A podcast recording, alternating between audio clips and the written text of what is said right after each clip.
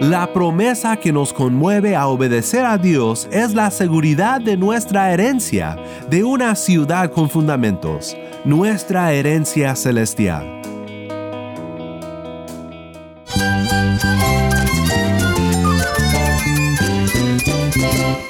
Cristo es la esperanza. Cristo es mi Señor y mi Salvador. Cristo ha transformado mi vida. Cristo es la viña. Separado de Él, nada puedes hacer. Cristo es el camino, la verdad y la vida. Jesús es mi todo. El único descanso, la única paz verdadera es con Jesucristo. Estás escuchando a El Faro de Redención.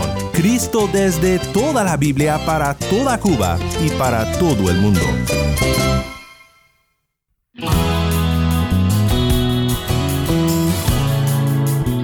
Hola, mi nombre es Daniel Warren. Gracias por acompañarme aquí en El Faro. Hoy comenzamos una nueva serie de tres semanas titulada De Josué a Jesús. Estudiaremos juntos todo el libro de Josué, cuyo nombre en sí nos apunta hacia nuestro Salvador. El nombre Yeshua, Jesús, viene de Yehoshua, que es Josué. Pero no solo en Josué como persona vemos grandes vistas del Salvador y de nuestra redención. En todo este libro aprendemos mucho sobre el poder del Dios que salva al pecador. Si tienes una Biblia, busca Josué capítulo 1 y quédate conmigo.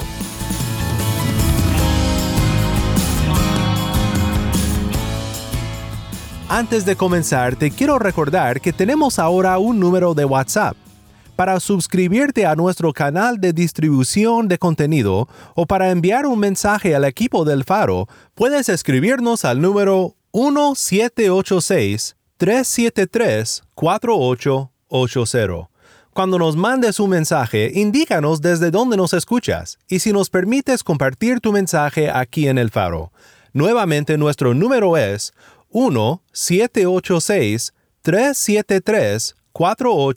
1-786-373-4880.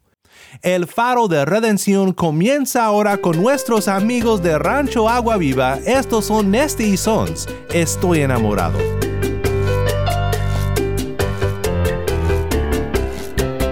Joven fui y he andado mi destino y no he visto justo desamparado.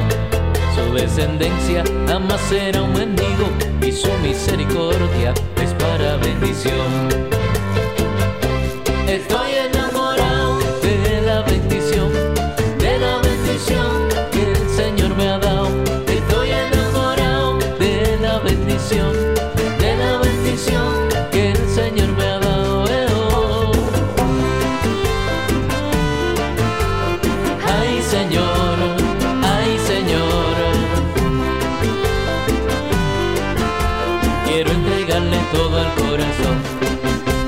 mueren por falta de entendimiento y hacer lo malo es una diversión. Mas con lo que tengo estoy contento de Jehová lo que enriquece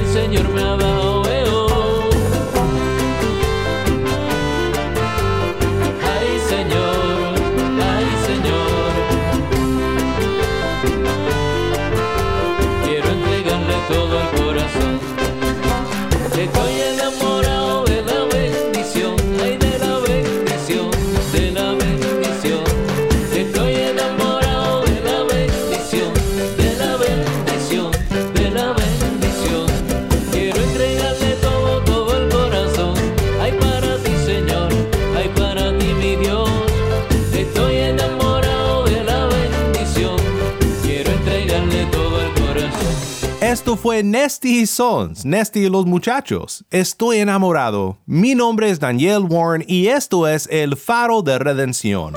Cristo desde toda la Biblia para toda Cuba y para todo el mundo.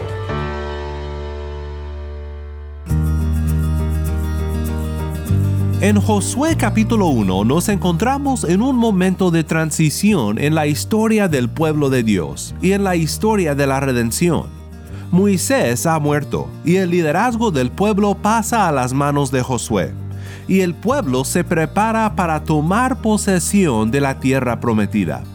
Escuchemos el primer encuentro de Josué con el Señor en esta nueva etapa de la historia mientras Tai Esto es Josué 1, 1 al 9.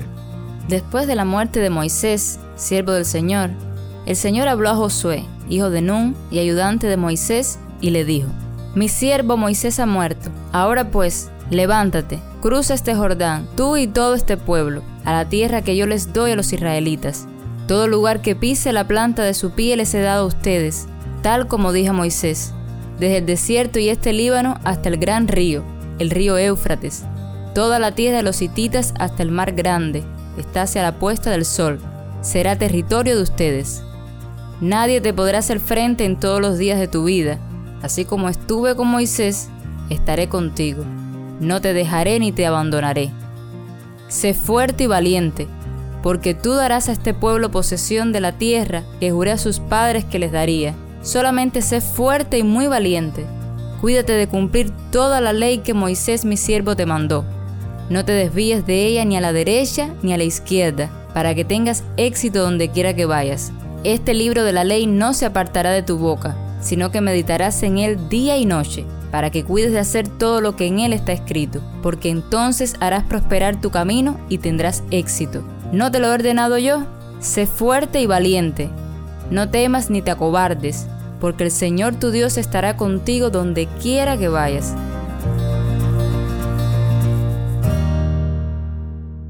En este primer capítulo del libro nos encontramos con tres temas que nos guían para entender el resto del libro y que también si consideramos con cuidado su contexto original, tienen grandes aplicaciones para nosotros en nuestro contexto contemporáneo. Estos tres temas son primero la promesa de Dios, segundo la presencia de Dios y tercero la palabra de Dios. Pensemos juntos por un momento en el primer tema, la promesa de Dios. La promesa que Dios hace a Josué es la realización de la antigua promesa hecha a Abraham de la tierra que poseerían sus descendientes fue una promesa repetida varias veces en el Pentateuco, los primeros cinco libros del Antiguo Testamento. Más recientemente fue repetida la promesa a Moisés y ahora a su ayudante, que tomará cargo del liderazgo del pueblo. Dios dice, mi siervo Moisés ha muerto.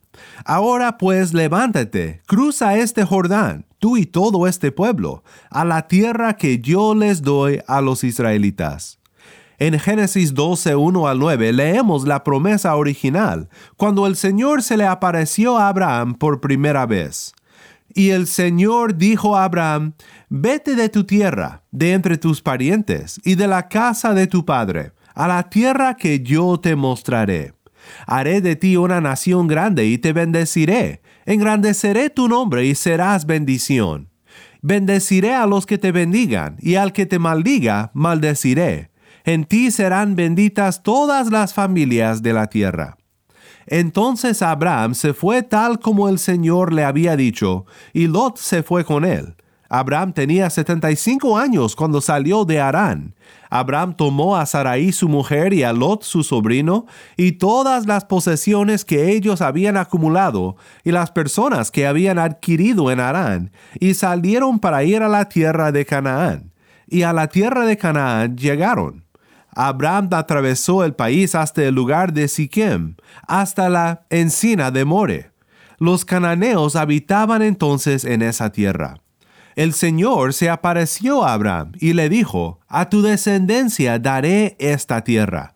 Entonces Abraham edificó allí un altar al Señor que se le había aparecido. De allí se trasladó hacia el monte al oriente de Betel y plantó su tienda teniendo a Betel al occidente y Ai al oriente. Edificó allí un altar al Señor e invocó el nombre del Señor.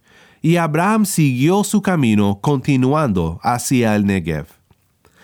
El camino a la tierra prometida no había sido una línea recta. Por la providencia de Dios, siglos habían pasado desde esta primera promesa, y los descendientes de Abraham, las doce tribus de su nieto Jacob, llamado Israel, habían pasado de una vida en tiendas en el desierto a una existencia como esclavos en Egipto, a nuevamente una vida en tiendas en el desierto. Rescatados por Dios de su esclavitud, habían visto la poderosa mano del libertador y organizados como nación bajo la ley de Dios, habían experimentado su mano sustentadora y también su disciplina y su juicio por sus rebeldías. Nos preguntamos, pero ¿por qué pasó tanto tiempo entre la promesa y el cumplimiento de la promesa? Cuando Dios formalizó su promesa a Abraham en un pacto, le explicó que no sería una línea recta ni tampoco rápida de la promesa al cumplimiento. Comenzando en el versículo 12 de Génesis 15 leemos lo siguiente. A la puesta del sol un profundo sueño cayó sobre Abraham. El terror de una gran oscuridad cayó sobre él. Y Dios dijo a Abraham, Ten por cierto que tus descendientes serán extranjeros en una tierra que no es suya, donde serán esclavizados y oprimidos durante cuatrocientos años. Pero yo también juzgaré a la nación a la cual servirán, y después saldrán de allí con grandes riquezas. Tú irás a tus padres en paz, y serás sepultado en buena vejez. En la cuarta generación ellos regresarán acá, porque hasta entonces no habrá llegado a su colmo la iniquidad de los amorreos. Y sucedió que cuando el sol ya se había puesto, hubo densas tinieblas, y apareció un horno humeante y una antorcha de fuego que pasó por entre las mitades de los animales. En aquel día el Señor hizo un pacto con Abraham diciendo, a tu descendencia he dado esta tierra, desde el río de Egipto hasta el río grande, el río Éufrates, la tierra de los kenitas, los ceneseos, los cadmoneos, los hititas, los fereceos, los refaitas, los amorreos, los cananeos, los gergeseos y los jebuseos. ¿Escuchaste entre todos estos nombres tan extraños lo que Dios dijo respecto a la demora del cumplimiento? En la cuarta generación, ellos, su pueblo, su descendencia de Abraham, regresarán acá. ¿Por qué? Porque hasta entonces no habrá llegado a su colmo la iniquidad de los amorreos. El hecho de que Dios haya prometido a Abraham y a su descendencia la tierra que pertenecía a otras naciones y que haya mandado que su pueblo los erradicaran totalmente de la tierra ha sido difícil de entender para muchos. Es un tema al cual regresaremos dentro de poco en esta serie, pero es suficiente por ahora notar que Dios liga la destrucción de estos pueblos al colmo de su iniquidad lo que vemos realizarse en la conquista de Canaán es un juicio en contra de los inicuos. Veremos que israelitas inicuos tampoco son exentos del juicio de Dios. Sobre todo eso hablaremos más después. Pero ahora ha llegado el momento de cruzar el río Jordán y tomar posesión de esta tierra prometida tan esperada.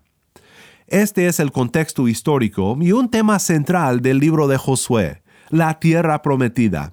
Dios le recuerda a Josué la promesa de una tierra prometida para conmover su valentía y su obediencia en esta nueva etapa de la historia de la redención. Y esto tiene algo que enseñarnos a nosotros, los que vivimos de este lado de la cruz del Calvario.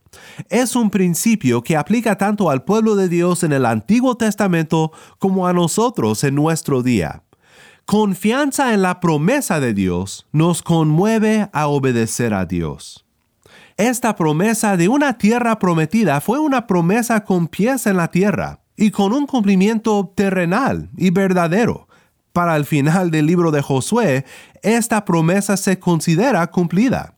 Pero incluso Abraham sabía que algo más había por venir, un mayor cumplimiento final de la promesa. Hebreos 11, 8 al 10 Por la fe, Abraham, siendo llamado, obedeció para salir al lugar que había de recibir por heredad, y salió sin saber dónde iba. Por fe habitó en la tierra prometida como en tierra ajena, morando en cabañas con Isaac y Jacob, herederos juntamente de la misma promesa, porque esperaba ciudad con fundamentos, el artífice y hacedor de la cual es Dios. Nosotros que vivimos de este lado de la cruz del Calvario, esperamos junto con Abraham la misma promesa, y junto con él recibiremos el cumplimiento final y perfecto de la promesa. Hebreos 11, 39 al 40, y todos estos aprobados por testimonio de la fe, no recibieron la promesa, proveyendo Dios alguna cosa mejor para nosotros, para que no fuesen perfeccionados sin nosotros. La promesa que nos conmueve a obedecer a Dios es la seguridad de nuestra herencia, de una ciudad con fundamentos, nuestra herencia celestial. Dice primero de Pedro 1, 3 al 4, Bendito sea el Dios y Padre de nuestro Señor Jesucristo, quien según su gran misericordia nos ha hecho nacer de nuevo a una esperanza viva mediante la resurrección de Jesucristo de entre los muertos, para obtener una herencia incorruptible, inmaculada, y que no se marchitará, reservada en los cielos para ustedes. La promesa de Dios nos conmueve a obedecer a Dios. Veamos más brevemente el segundo y el tercer tema. El segundo tema encontrado en este primer capítulo de Josué que nos guía a entender el resto del libro es el tema de la presencia de Dios. Habiendo recibido el cargo de dirigir a la nación de Dios y de dirigir su conquista de la tierra prometida, Josué seguramente estaba abrumado por el peso de la responsabilidad que ahora tenía y por eso tenía gran necesidad de ser asegurado de la presencia de Dios con él. Dios le promete en el versículo 5, Nadie te podrá hacer frente en todos los días de tu vida. Así como estuve con Moisés, estaré contigo. No te dejaré ni te abandonaré. Y por si no le quedó claro, lo repite una vez más en el versículo 9. ¿No te lo he ordenado yo? Sé fuerte y valiente. No temas ni te acobardes, porque el Señor tu Dios estará contigo donde quiera que vayas. Aunque esta presencia de Dios le fue asegurada a Josué como el representante del pueblo, en su momento de mayor necesidad de ser asegurado de lo mismo, vemos en el capítulo 23 que Josué aplica la promesa y el poder de la presencia de Dios a todo el pueblo. ¿Y cómo no oiremos en estas palabras las mismas palabras de nuestro Señor Jesús al prometer su presencia a sus discípulos, momentos antes de ascender a la diestra del Padre? Recuerden, yo estoy con ustedes todos los días hasta el fin del mundo. Conciencia de la presencia de Dios produce valentía en sus siervos. Finalmente, veamos un último tema la palabra de Dios.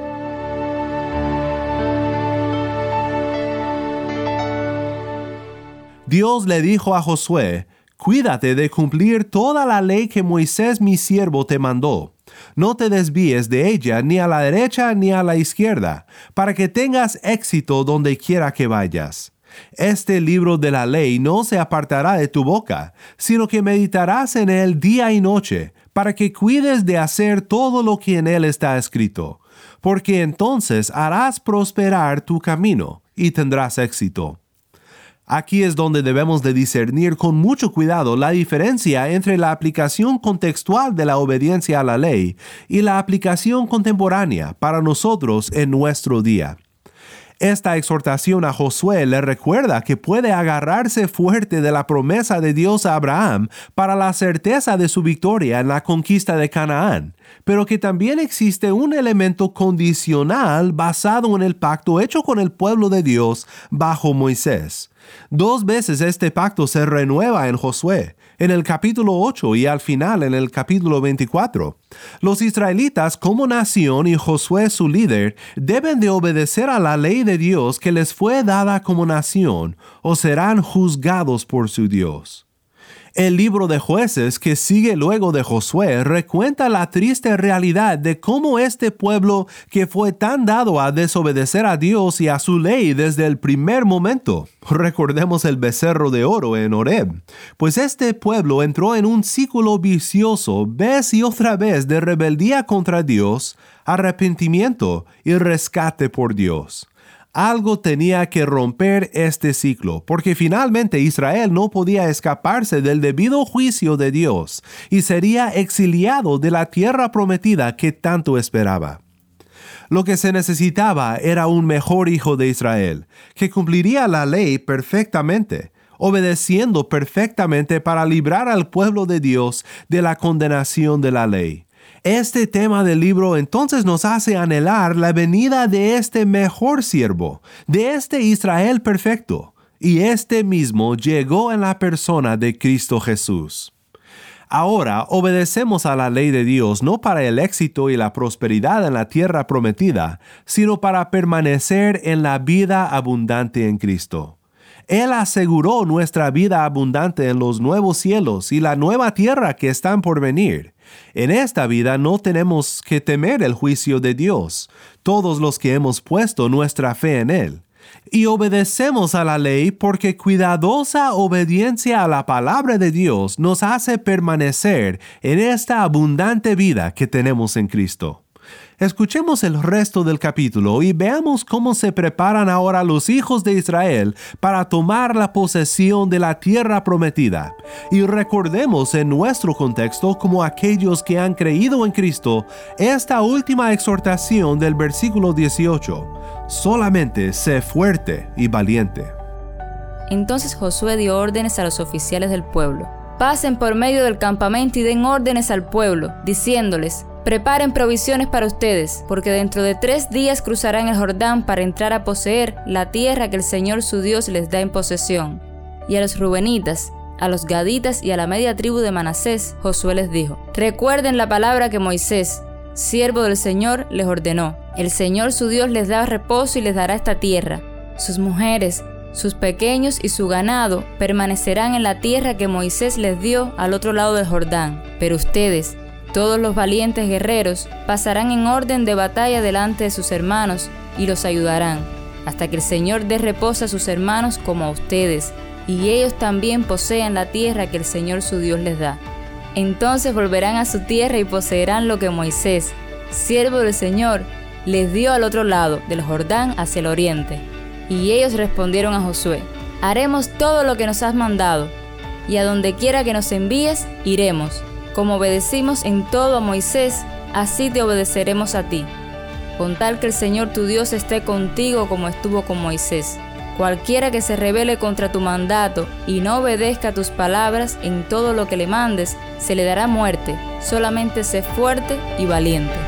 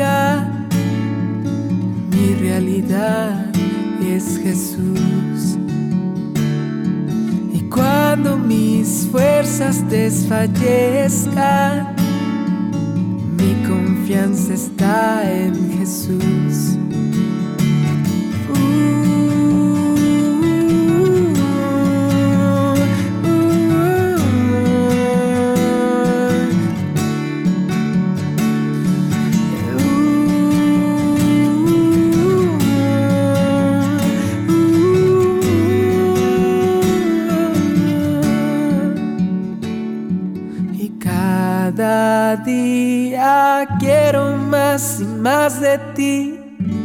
La plenitud está en Jesús. Y cada día quiero más y más de ti. La plenitud está en Jesús. Y cada día quiero más y más de ti. La plenitud está en Jesús. Y cada día quiero más y más de ti. La plenitud está en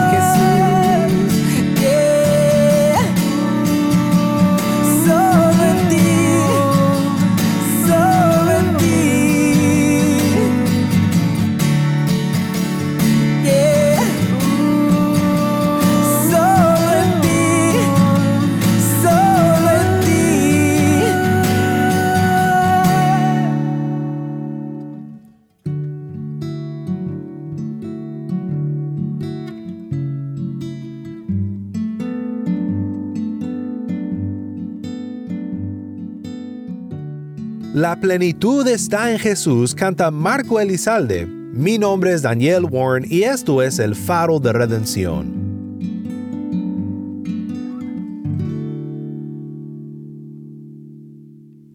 La promesa, en la casa de mi Padre hay muchas moradas. Si no fuera así, se lo hubiera dicho, porque voy a preparar un lugar para ustedes. Y si me voy y les preparo un lugar, vendré otra vez y los tomaré a donde yo voy, para que donde yo esté, allí estén ustedes también. Juan 14, 2 al 3. ¿Y la presencia? Recuerden, yo estoy con ustedes todos los días, hasta el fin del mundo. Mateo 28, 20. Y la palabra de Dios. Si guardan mis mandamientos, permanecerán en mi amor así como yo he guardado los mandamientos de mi Padre y permanezco en su amor. Juan 15, versículo 10. Mi hermano en Cristo, esfuércete y sé valiente.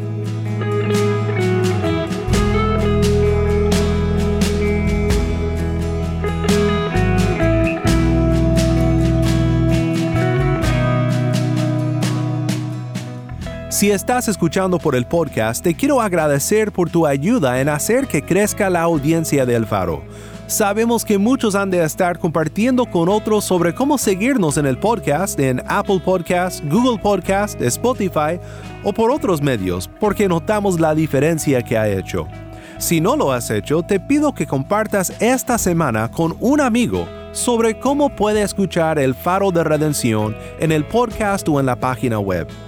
También estamos en WhatsApp. Nuestro número es 1786-373-4880.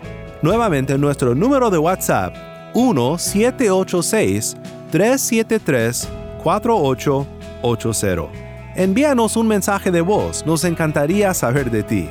Gracias una vez más por tu fiel sintonía. Para más información sobre este ministerio y sobre cómo puedes ser parte de nuestra misión de alcanzar a Cuba con el mensaje de Cristo en toda la Biblia, visita nuestra página web elfaroderedención.org.